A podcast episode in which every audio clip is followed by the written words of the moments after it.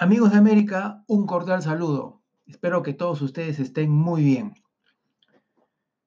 ¿Saben ustedes cuáles son las etapas para desarrollar un plan de continuidad de negocio? ¿Saben ustedes qué es lo que se tiene que hacer para desarrollar un plan de continuidad de negocio? Bueno, pues eso es lo que vamos a tratar el día de hoy. Soy Frano Capeta y voy a tratar con ustedes el día de hoy cómo se desarrolla un plan de continuidad de negocio, cuáles son sus etapas. Para comenzar a hablar de plan de continuidad de negocio, cuando uno pues habla con gerentes, con dueños de empresas sobre si han tomado medidas de precaución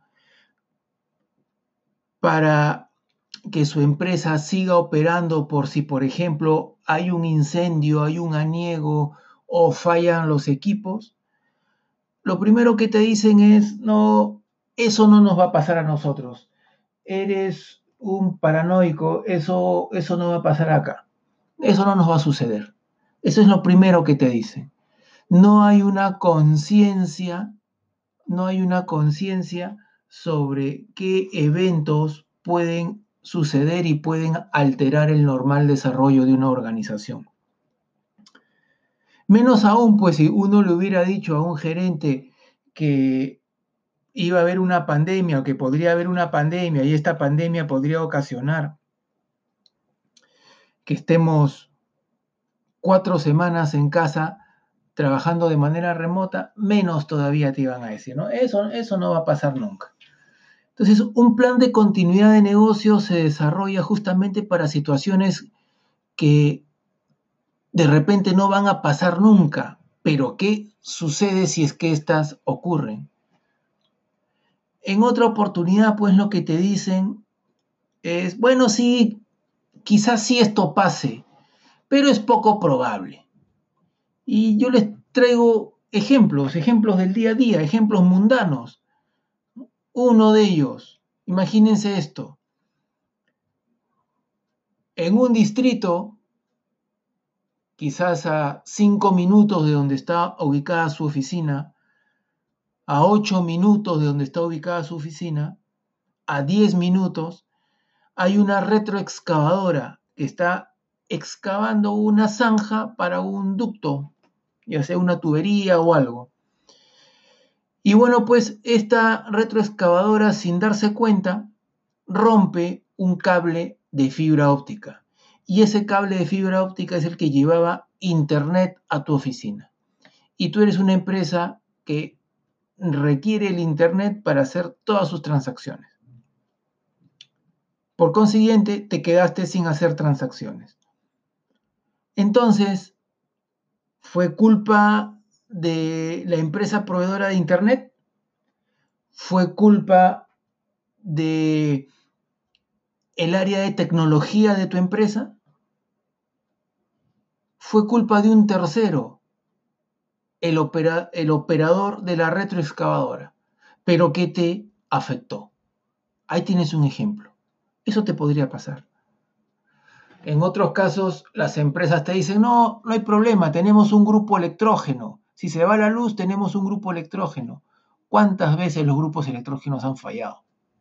No sería la primera vez. ¿Estás totalmente seguro que tu grupo electrógeno va a funcionar?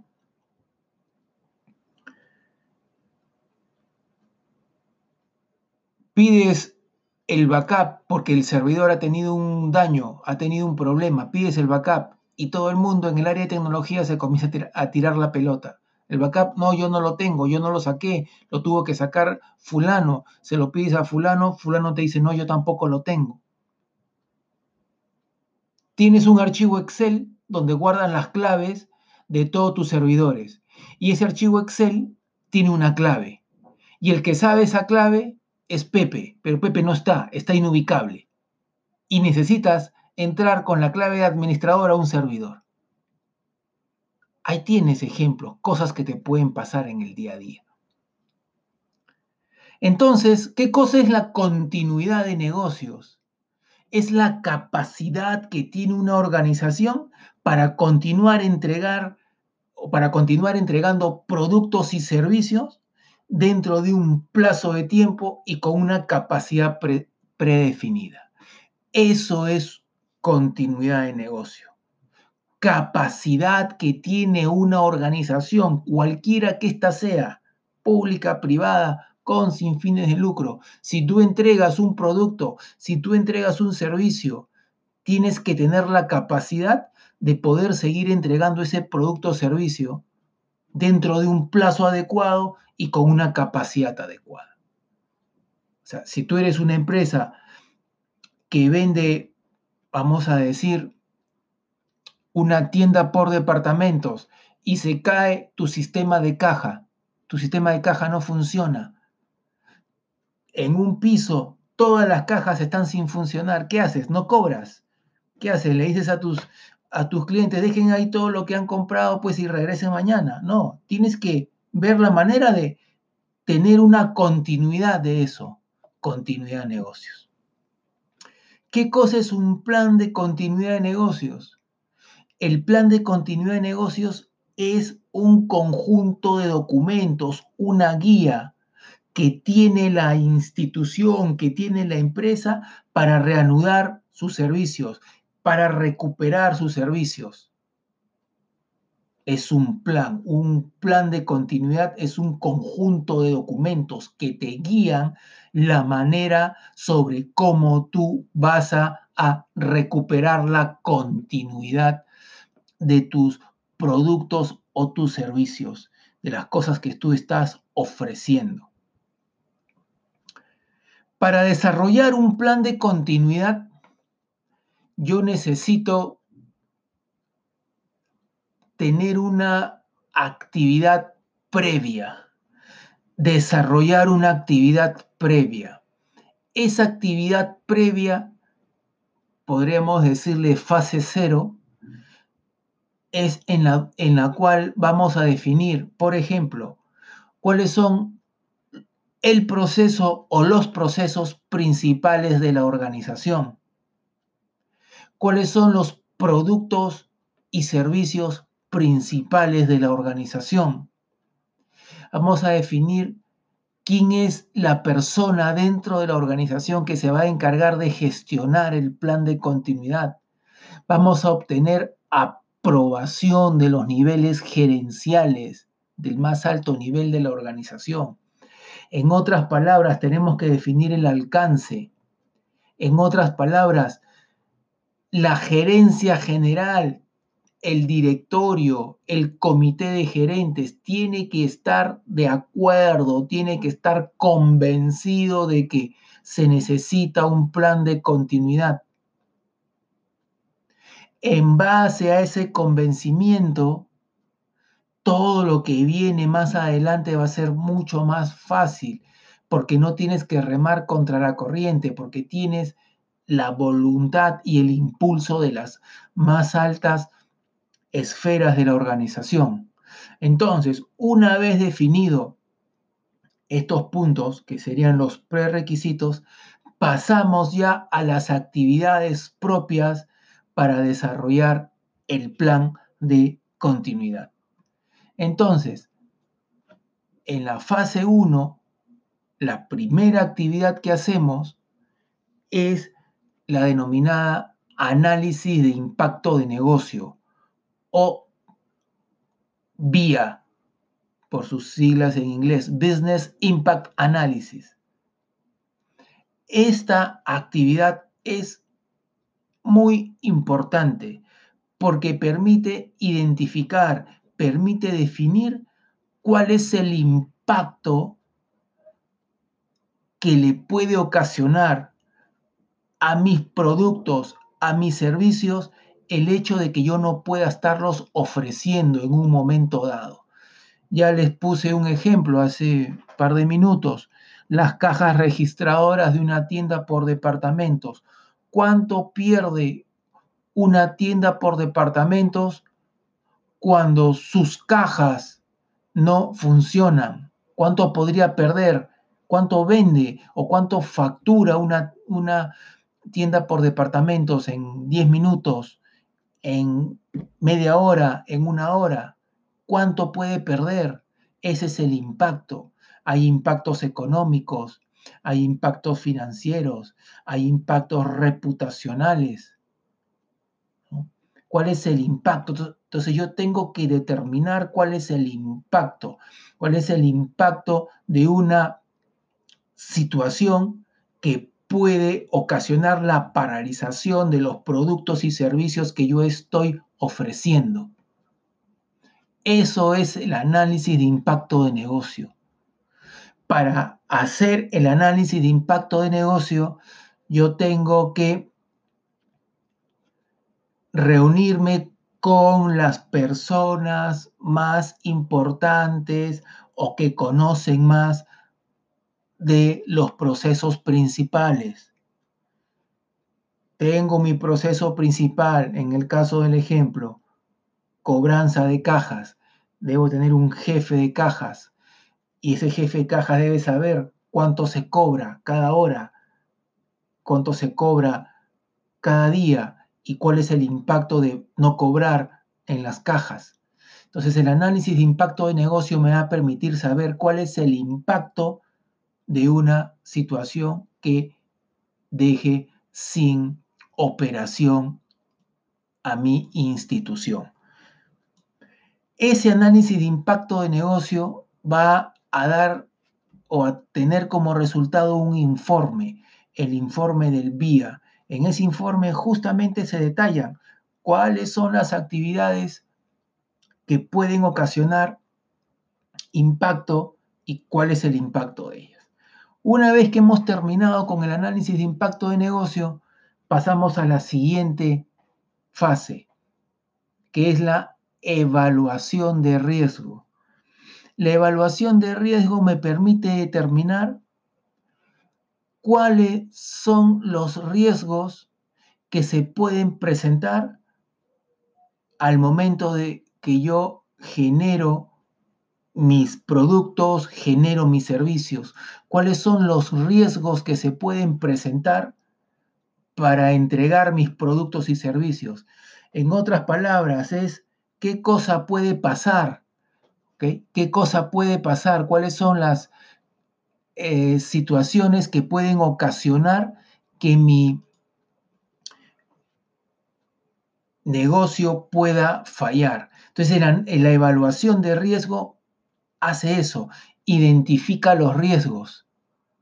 Y una vez que estos riesgos se identifican, yo puedo pues establecer algunas medidas de mitigación. Algo muy sencillo, ¿no? Si yo tengo internet de un proveedor y para mí el internet es muy importante, una medida de mitigación para el riesgo de que se caiga el internet es tener un, eh, siguiente o un segundo proveedor de Internet, un proveedor de Internet alterno. Si se cae el enlace principal, tengo mi enlace secundario. Pero eso, ¿cómo lo descubrí? En base a mi, a mi evaluación de riesgo. Luego de eso, vamos a la siguiente actividad, que es la estrategia de continuidad del negocio. La estrategia de continuidad de negocio es definir cuál es la estrategia que yo voy a llevar adelante para, para recuperar los productos o los servicios, para recuperar lo que estoy dejando de brindar. Tenemos un caso, tenemos nuestros servidores, tengo mi servidor de base de datos, donde tengo pues mi base de datos. ¿Qué pasa si es que ese servidor falla? Bueno, mi estrategia dice, si ese servidor falla, tengo que restaurar y recuperar la base de datos en mi servidor de desarrollo. Es un servidor más pequeño que tiene menos capacidad de procesamiento, pero que igual puede funcionar y puede asegurar un funcionamiento estable mientras arreglo o cambio el servidor principal. Entonces, estrategia, otra estrategia, se cae mi servidor de base de datos, puedo utilizar mis servicios en la nube, ¿ok? Puedo utilizar mis servicios en la nube. compro un, un acceso a un servidor en la nube, ¿ok?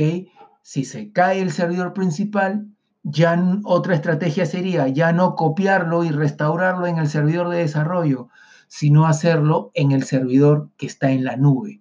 Esa es otra estrategia. Entonces yo tengo que definir mis estrategias. Luego de eso, cuando ya tengo definidas las estrategias, lo que voy a hacer es desarrollar pues los procedimientos. Por ejemplo, ¿cuál es el procedimiento para el caso que estoy hablando de la, de la, base de datos? ¿Cuál es el procedimiento para instalar la base de datos en otro servidor? ¿Cuál es el procedimiento para restaurar la base de datos en otro servidor? ¿Cuál es el procedimiento para que los usuarios se conecten a ese servidor? ¿Ok? Tengo que desarrollar los procedimientos. Tengo que implementar también las medidas para la reducción de riesgos. Tengo que desarrollar los planes, o sea, redactar la documentación, escribirla, tener un conjunto de documentos que puedan ser de utilidad. O sea, yo tengo que redactar, escribir todos los procedimientos. Si, por ejemplo, ¿no? Eh, mis usuarios tienen que conectarse cuando no hay internet, tienen que conectarse a otra red, tengo que escribir ese procedimiento de cómo lo tienen que hacer. Entonces, en esta fase de procedimientos, de desarrollo, de implementación, es donde yo voy a redactar todo lo que yo había definido en la estrategia. La estrategia de continuidad va a dar como resultado un informe. Ese informe es aceptado y es aprobado por la alta gerencia. Ese informe es aceptado y aprobado por la alta gerencia y es pues base para comenzar a redactar los procedimientos de los cuales le estoy hablando. Una vez que hemos desarrollado toda esa documentación, procedemos a hacer una prueba inicial, una prueba inicial de nuestro plan de continuidad. Esa prueba inicial, que puede ser una prueba de escritorio, lo que me va a permitir saber de una forma bastante asertiva es si mi plan cumple con lo que yo espero que haga. ¿Cómo es una prueba de escritorio? Me siento en una mesa con todos los usuarios involucrados y yo planteo un escenario. Digo, señores, ¿qué pasa, ¿qué pasa si se cae el servidor de base de datos? El responsable de tecnología dirá, si se cae el servidor de base de datos, lo que hay que hacer es ejecutar tal procedimiento para recuperar el servidor en tal servidor. El responsable de los usuarios dirá, yo espero a que el área de tecnología me diga que todo está bien para entrar a trabajar. ¿Ok? Esa es una prueba, denominada pues prueba de escritorio, ¿ok? En la cual yo no he hecho nada más que estar sentado en un escritorio y definir, definir qué es lo que se tendría que hacer. Otra prueba podría ser ya una prueba real, donde yo simulo la caída de un servidor y hago pues que mediante los procedimientos que están definidos se restaure, se recupere la información. Luego de eso, ahí ya tenemos listo nuestro plan de continuidad. Nuestro plan de continuidad ha pasado por tres grandes etapas. La primera etapa es definir el alcance, definir quién va a ser el responsable, definir el comité de gerentes que va a estar a cargo de esto, que es un comité ejecutivo, no operativo. El operativo es el responsable. Esa es la primera fase, ¿no? Donde se define el alcance y se identifica el proceso principal. Luego, en la fase 2 de requerimientos y estrategia, lo que hacemos es identificamos, identificamos los impactos, hacemos la evaluación de riesgo y definimos nuestra estrategia. ¿Ok? Hacemos el análisis de impacto, hacemos nuestra evaluación de riesgo y definimos nuestra estrategia. Estos tres puntos los tenemos que hacer de la mano con los usuarios.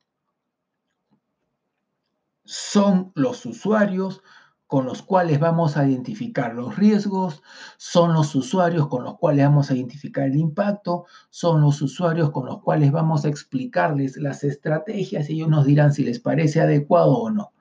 Una vez que hemos terminado esa segunda fase, pasamos a la tercera. La tercera fase es de implementación, en donde pues, como les dije, redactamos los procedimientos, los escribimos, eh, hacemos la redacción de todo el plan. Y luego terminamos eso con una prueba, que puede ser con una prueba de escritorio o puede ser una prueba eh, de simulación real. Una vez que terminamos eso, pasamos a la fase 4, que es la fase de administración y de operación. En esa fase 4, que es de administración y operación, ¿qué es lo que hacemos? En primer lugar, hacemos pruebas. Cada seis meses tenemos que hacer pruebas con diferentes niveles de dificultad. Pruebas, pruebas y más pruebas para asegurarme que está funcionando bien.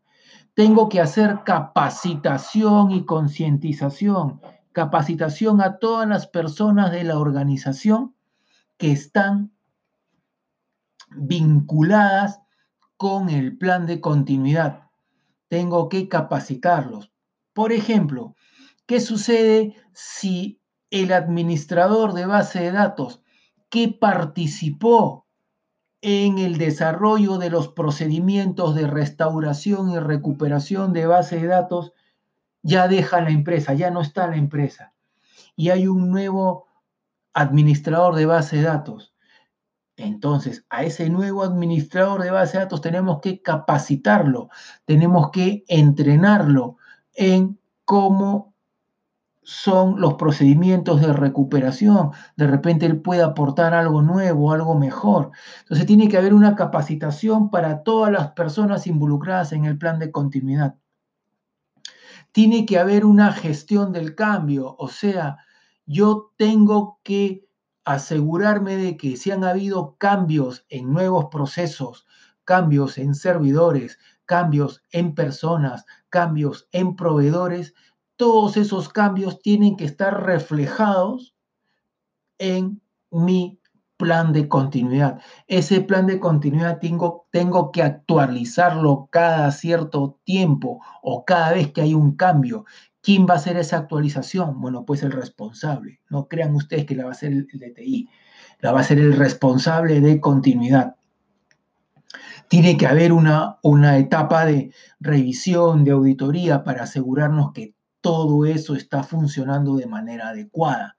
Entonces, esto es, en líneas generales, todas las fases y las etapas de un plan de continuidad de negocio.